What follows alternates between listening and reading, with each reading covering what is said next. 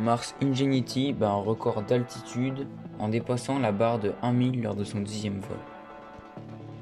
Contrat signé entre SpaceX et la NASA pour la mission de la Lune de Jupiter avec la fusée Falcon Heavy. Les scientifiques ont remarqué que l'essor du tourisme spatial pourrait nuire au climat. Vous pouvez dès maintenant assister à l'abandon du module russe de l'ISS. C'était tout pour aujourd'hui, informez-vous bien.